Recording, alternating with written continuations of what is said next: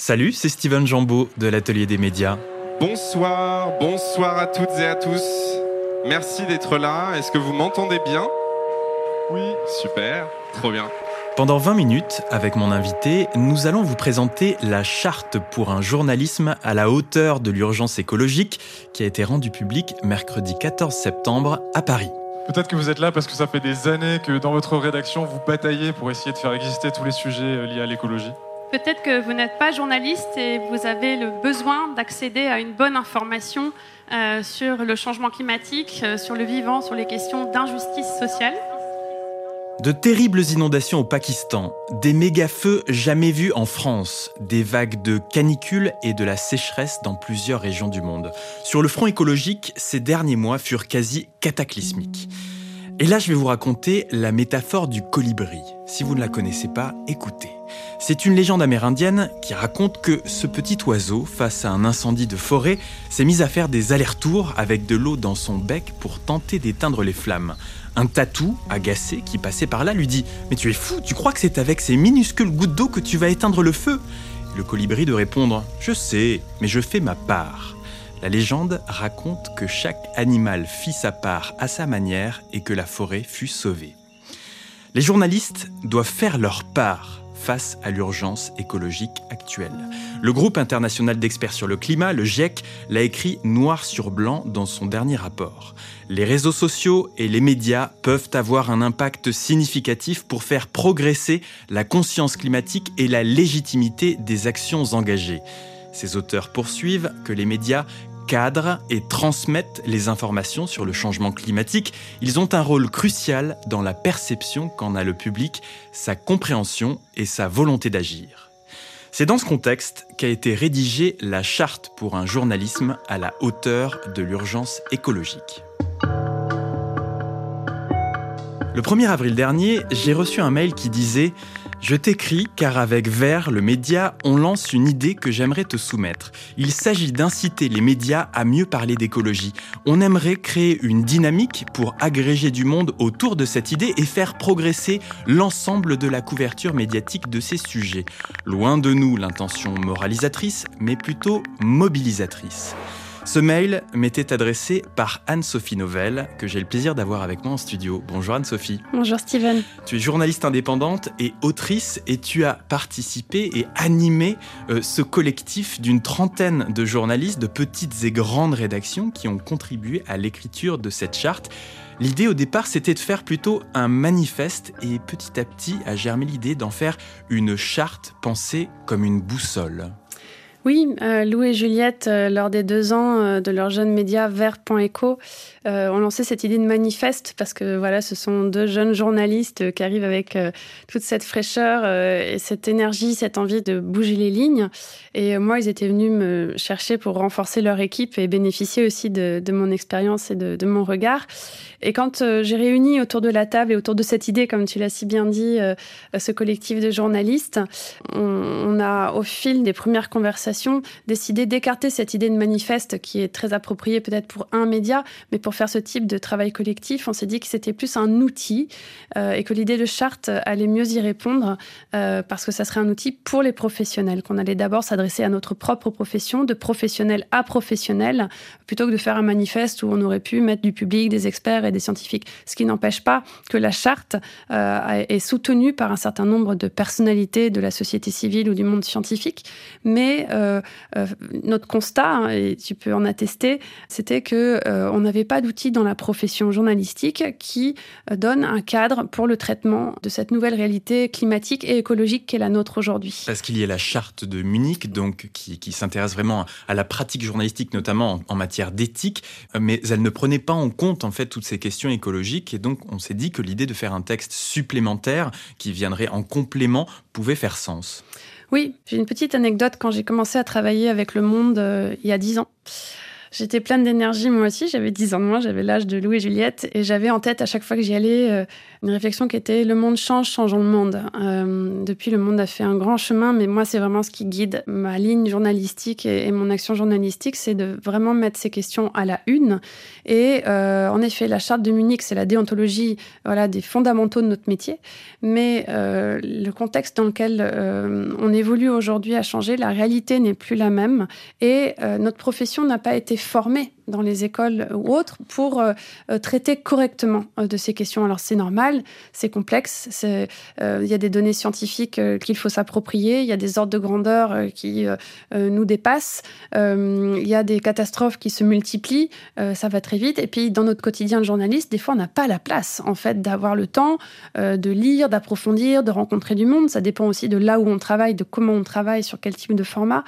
mais cet outil, tu as utilisé ce terme de boussole et je crois que c'est vraiment ce qu'on a toujours eu à cœur quand on a fait ce, travail et de se dire c'est un cap à tenir, euh, une direction à suivre. On va pas tout bouleverser du jour au lendemain. On sait qu'il y a des paquebots hein, dans la presse euh, à faire évoluer, euh, mais on peut se poser cette intention et essayer d'avancer sur tous les fronts qu'on a détaillés dans les 13 points. Alors, au, moment où cette charte a été rendue publique, mercredi, donc, il y avait 500 journalistes qui l'avaient signée à titre individuel. Au moment où l'atelier des médias est diffusé, nous devons être autour d'un millier de signatures de journalistes individuels, mais il y a aussi des dizaines de rédactions, certaines spécialisées comme Vert.eco ou Reporter, mais il y a aussi Mediapart, 20 minutes, Alternatives économiques, Médiacité, Les Jours, Cosette, Radio Nova et je m'en réjouis, RFI, France 24 et MCD.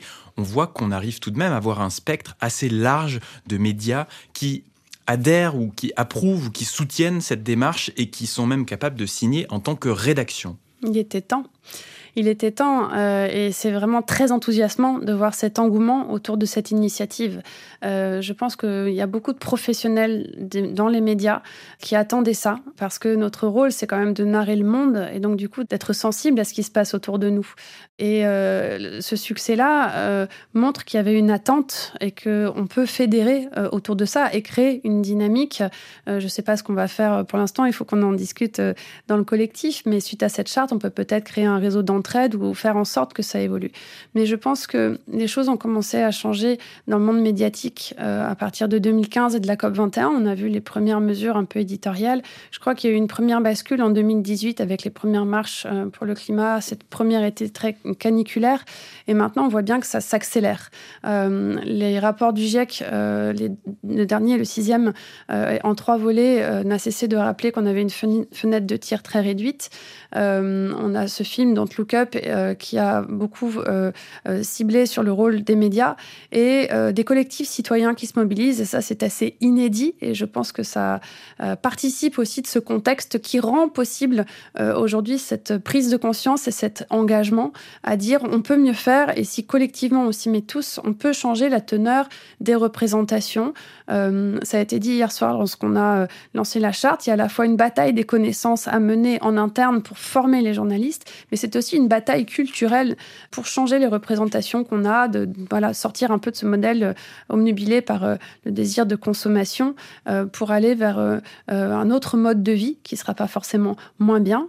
et donc c'est aussi à nous de casser ces clichés comme quoi l'écologie serait forcément quelque chose de négatif ou d'anxiogène. voilà, c'est un territoire de réinvention.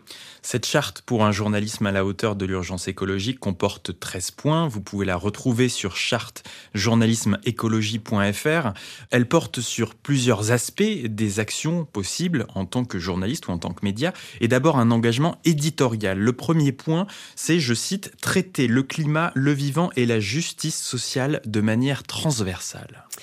C'est euh, le premier point et c'est peut-être le plus important, c'est que euh, jusqu'à il y a peu encore, euh, les questions écologiques étaient dédiées dans une verticale, un, service planète, un service environnement. Donc une section, une rubrique. Voilà, une section, une rubrique exactement, avec un service dédié à ce sujet.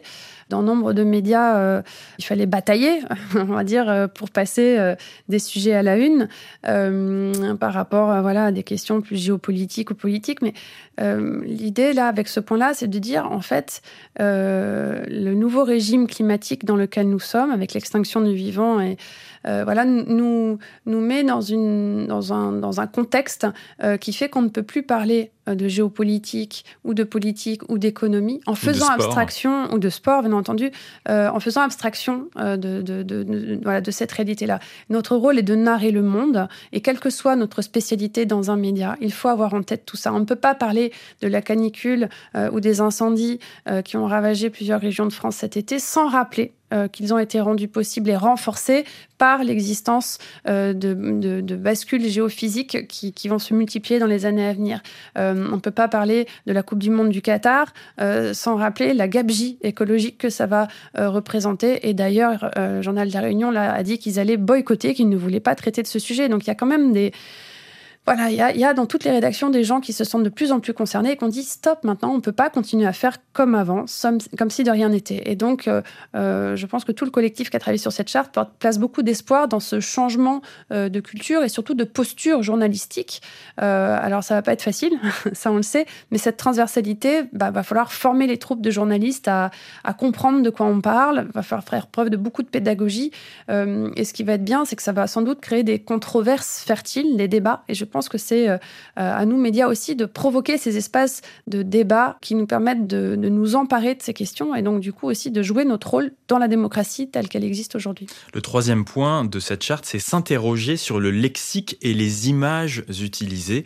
Effectivement, on a vu cet été dans la presse française des photos d'enfants en train de manger des glaces ou de se baigner dans une fontaine euh, lors des vagues de canicule. On a vu aussi des unes de journaux euh, qui parlaient de la canicule heureuse. Alors même eh bien qu'il y avait des gens qui souffraient de cette chaleur et même des morts. Oui, alors le populaire du centre s'est excusé euh, platement pour euh, ce titre malencontreux, surtout que le dossier euh, n'était pas voilà en train de, célébrer le côté heureux de la canicule, mais c'était très maladroit de leur part.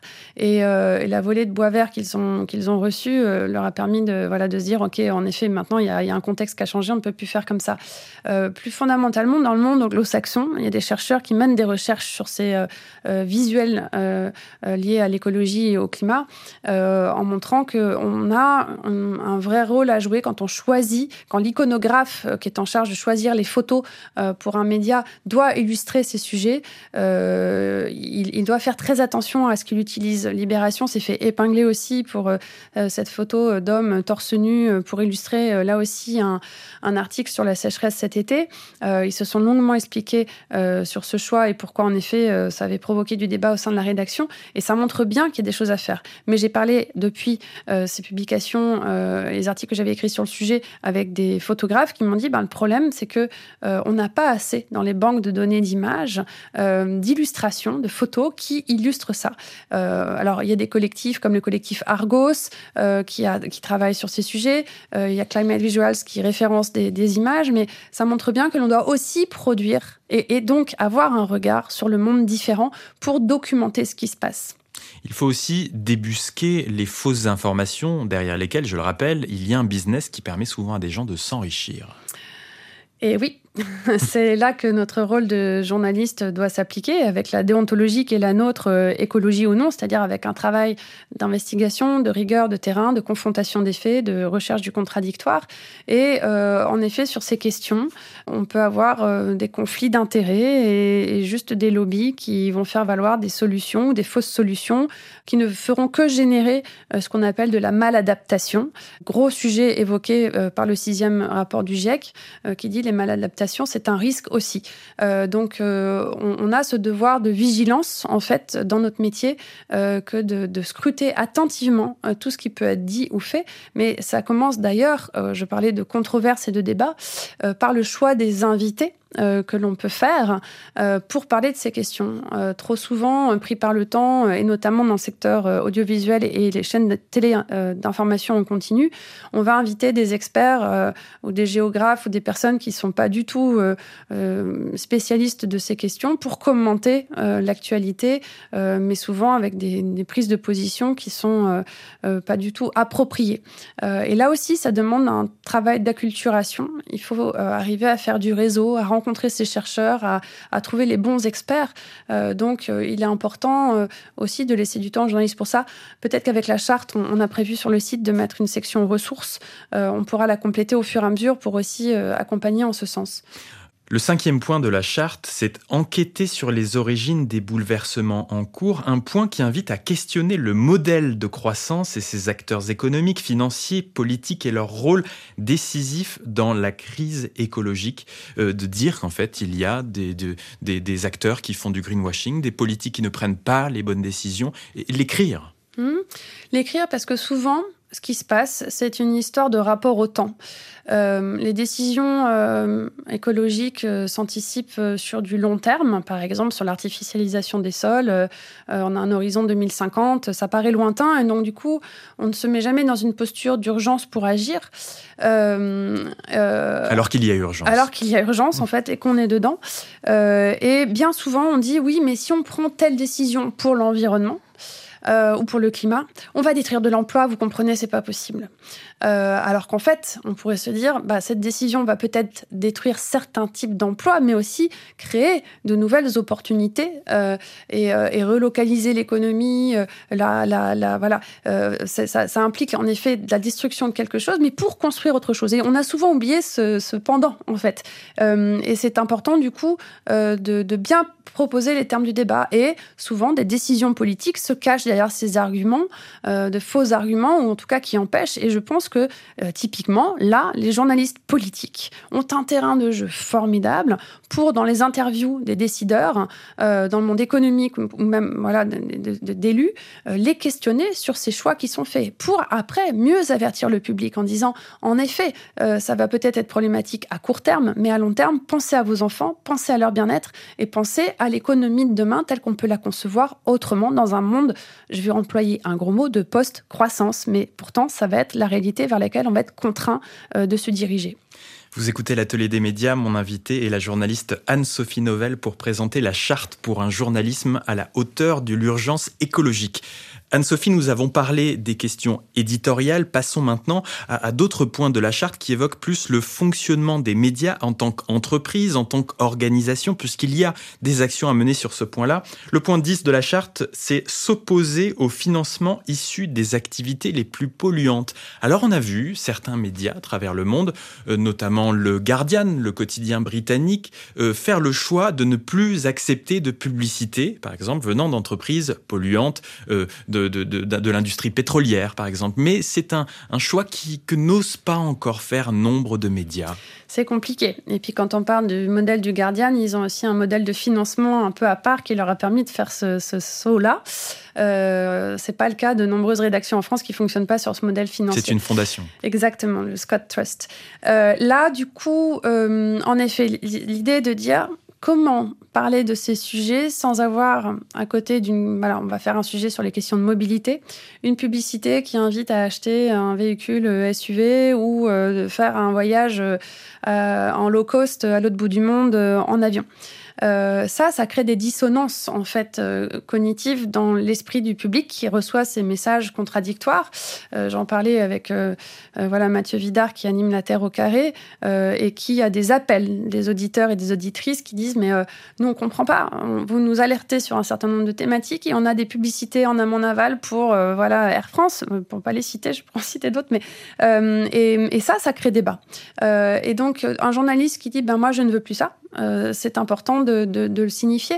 Mais les médias, sont, ça va être les annonceurs dans, les colonnes des médias, mais ça peut être aussi sur des partenariats médias dans le monde du sport ou autre, où on peut aussi avoir un rôle en disant nous ne cautionnons plus euh, certains types de partenariats pour cette raison-là. Et peut-être que par ricochet, ça peut euh, inciter ces annonceurs et les structures qui sont derrière à s'interroger et à changer à leur tour. Le onzième point a pour titre Consolider l'indépendance des rédactions. Il explique qu'une autonomie de ces rédactions par rapport aux propriétaires de leurs médias est fondamentale. Gros sujet. On n'aurait pas mis euh, cette mention-là, euh, on nous l'aurait reproché. Euh, je sais qu'elle a beaucoup fait parler aussi dans certaines rédactions qui ont reçu la charte. Mais pour faire simple, en gros, qu'un journal qui appartient à un patron d'industrie puisse être totalement indépendant dans le traitement de, des questions. Malheureusement, c'est pas toujours le cas. Aujourd'hui, 80%, un tout petit peu, 80% des médias français sont propriétés d'actionnaires privés plutôt voilà, des grands patrons. Euh, et, on a vu les effets que ça a pu avoir. Hein. La valorisation des médias euh, a eu des effets euh, sur, sur certaines rédactions. Et donc, pour nous, c'est essentiel de rappeler que la loi doit changer pour garantir aux journalistes la possibilité de faire leur travail en toute indépendance. ça, c'est un vaste chantier. Julia Cagé en parle très bien, Benoît Huette aussi, avec un bout des médias. et c'est intrinsèquement lié parce que de ce point-là dépend aussi l'écologie des médias, pour le coup. Euh, le douzième point invite à pratiquer un journalisme bas carbone. Euh, il explique que les activités journalistiques ont une empreinte écologique qu'il faut évidemment euh, questionner. Et ce point aussi invite à solliciter les correspondants, les journalistes locaux, plutôt que d'envoyer, de dépêcher des envoyés mm. spéciaux, parfois par avion et même pour deux, trois jours. Oui, alors là, c'est pareil, c'est tant que possible, essayons de rationaliser euh, les moyens et les dépenses euh, carbone, euh, les pollutions que ça implique lorsque l'on va faire un tournage à l'autre bout du monde, notamment pour les productions audiovisuelles. Sans se couper du nécessaire travail de terrain, est-il précisé, pour nuancer? L'idée, c'est de ne pas se couper du travail de terrain, mais de faire de son mieux pour essayer d'alléger le poids carbone de ces déplacements. Alors, faire appel à des correspondants, en effet, c'est très important et on en a longuement débattu. Je me souviens dans les échanges avec le collectif. Euh, je sais que j'ai parlé avec d'autres réalisateurs qui m'ont dit bah oui, mais moi, quand j'ai mon fixeur euh, euh, qui est là, que j'ai après mes équipes qui doivent venir tourner, je veux que la même qualité d'image soit là. Je ne peux pas. Voilà. Donc il y a des contraintes dans le métier auxquelles on ne peut pas se soustraire. là, avec COP27 a lieu, on ne peut pas y aller sans y aller en avion. bah, il y a certains médias qui ne peuvent pas se dire voilà, je vais. C'est en Égypte. C'est en Égypte, c'est ça, j'ai oublié c'était. Mais du coup, on peut pas ne pas couvrir cette COP et donc du coup, on va quand même y aller en avion. Mais on va peut-être pas euh, faire 36 euh, 000 allers-retours. Le dernier point de la charte invite à cultiver la coopération, que en gros les médias euh, coopèrent, travaillent ensemble et, créent un, écosystème qui soit vertueux et solidaire. Oui, ça c'est très important de, de, le, rappeler. Je pense que c'est ce qu'on a commencé à faire avec cette charte. Euh, je crois qu'on peut tendre vers plus de collaboration aussi et d'entraide dans notre profession. C'est pas être bisounours que dire ça.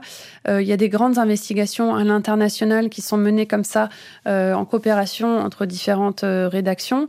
et on a pu voir aussi des rédactions, notamment via Disclose. J'en fait partie du comité éditorial et à chaque enquête, on associe d'autres médias. Et donc, je pense qu'on peut continuer euh, de manière vertueuse à collaborer entre rédactions pour euh, arriver à mener euh, des enquêtes ou un travail commun sur ces sujets. Il est un point qui me tient particulièrement à cœur dans cette charte et qui s'intitule Se former en continu. Oui, il faut que les journalistes tous les journalistes, quel que soit leur niveau de responsabilité, bénéficient de formations sur ces questions euh, écologiques. Oui, alors, les écoles se sont associées à la charte. La conférence des écoles de journalisme a signé. Euh, il y a d'autres écoles qui nous ont écrit en plus, comme le SJ Lille, euh, l'IJBA euh, à Bordeaux, le QEJ à Strasbourg, le, QEJ à Strasbourg, le PJT à Tours. voilà, bon, je ne vais pas toutes les lister, mais qui se sont associés à la démarche. Ça bouge dans les écoles depuis quelques années et là, ça va être renforcé. Mais euh, former les jeunes journalistes, c'est une chose. Il faut aussi former l'ensemble des rédactions actuelles euh, qui sont remplies de journalistes qui n'ont pas eu euh, l'opportunité de se former voilà, durant leur cursus scolaire, mais qui aujourd'hui n'ont pas toujours le temps euh, dans leur quotidien de journaliste pour aller se former. Donc il faut vraiment que les directions euh, leur allouent du temps pour leur permettre de monter euh, voilà, en, puissance sur, ces, sur cette connaissance des enjeux. donc il faut prendre la thématique à bras le corps, prendre le temps de faire comprendre ce qui se passe, mais aussi montrer que ça ouvre un univers de possibles en termes de reportage, en termes de, en termes de, de, de grille de lecture du monde et en termes de sujets. En fait, c'est ça aussi qu'il est important important de, de montrer. Au sein de cette entreprise RFI France 24 MCD, des formations justement vont être lancées dans les semaines et les mois qui viennent pour essayer de faire cette mise à niveau de, de tous, les, tous les secteurs et tous les services euh, pour un meilleur traitement des questions écologiques sur nos antennes. Euh, Anne-Sophie Novelle, maintenant on a envie de se dire euh, quel écho va pouvoir bénéficier cette charte? Alors on a vu mercredi qu'il y a eu beaucoup de partages sur les réseaux sociaux, de nombreux médias ont décidé de rejoindre l'aventure, de nombreux journalistes sont félicités, la société civile aussi a appuyé. On a vu même un début d'écho international avec des associations de journalistes en Europe qui ont décidé de, soutenir et de relayer la démarche. Euh, on peut aussi préciser qu'une version en anglais de cette charte est disponible sur le site internet et que d'ailleurs le Reuters Institute, euh, qui euh, fait autorité, qui fait référence dans le monde pour tout ce qui est étude du, du journalisme et de la manière de consommer l'information, a lui aussi relayé ce texte. On a envie de se demander qu'est-ce qu'on va faire maintenant? La question est totalement ouverte. Eh ben, elle est très ouverte. Moi, je pense que les signataires de cette charte doivent tous euh, s'en faire les ambassadeurs et ambassadrices déjà. Euh, qu'on puisse voir dans nos échanges ce qu'on arrive à faire, ce qu'on n'arrive à pas faire, d'avoir un échange d'expérience, de retour terrain. Euh, ça sera utile peut-être pour euh, après amorcer une réflexion, peut-être qu'on pourra faire un événement, peut-être on n'en a pas parlé, donc là je, je mm. c'est des hypothèses que je pose, mais on n'a pas discuté encore au collectif, donc je ne vais pas m'avancer. voilà, on, on, est très ouvert aussi aux, aux propositions du coup de la part de cette communauté qui est en train de se créer. à l'international, depuis quelques années déjà, il y a une initiative anglo-saxonne qui s'appelle euh, Covering Climate Now. Euh, on avait étudié lors du travail sur cette charte celle qui a été publiée par des journalistes allemands et autrichiens. Euh, c'est pour ça que c'était une bonne nouvelle qu'on soit relayé. J'ai été contactée par des, amis journalistes à moi que, j'ai en Suède. J'avais contacté des, des, journalistes anglais aussi pour les informer de notre démarche.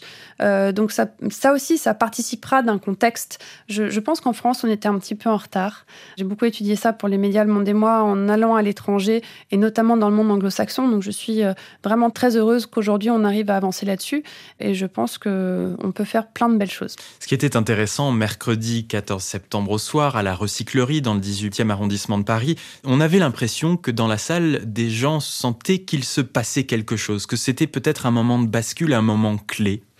J'ai des frissons parce qu'en effet, ce qui était intéressant mercredi, c'est que euh, le public était très attentif, très sérieux, concentré pendant, je crois qu'on a parlé pendant deux heures et demie, trois heures pour détailler tout ce travail.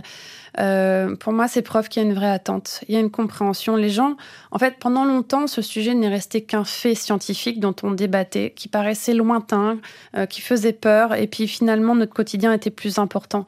Euh, là, ces dernières années montrent que c'est en train de devenir un, véritable fait de société.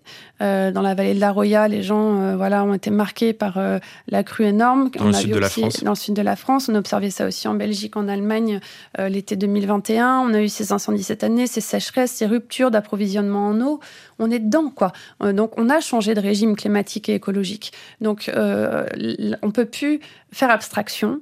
Et, et, je pense qu'il est de notre responsabilité de bien en parler et d'accompagner le public. Parce qu'en fait, euh, voilà, c'est pas être militant euh, que de dire ça, euh, ou alors c'est dans le sens de servir l'intérêt général que d'être militant, parce que la, racine latine du mot signifie cela.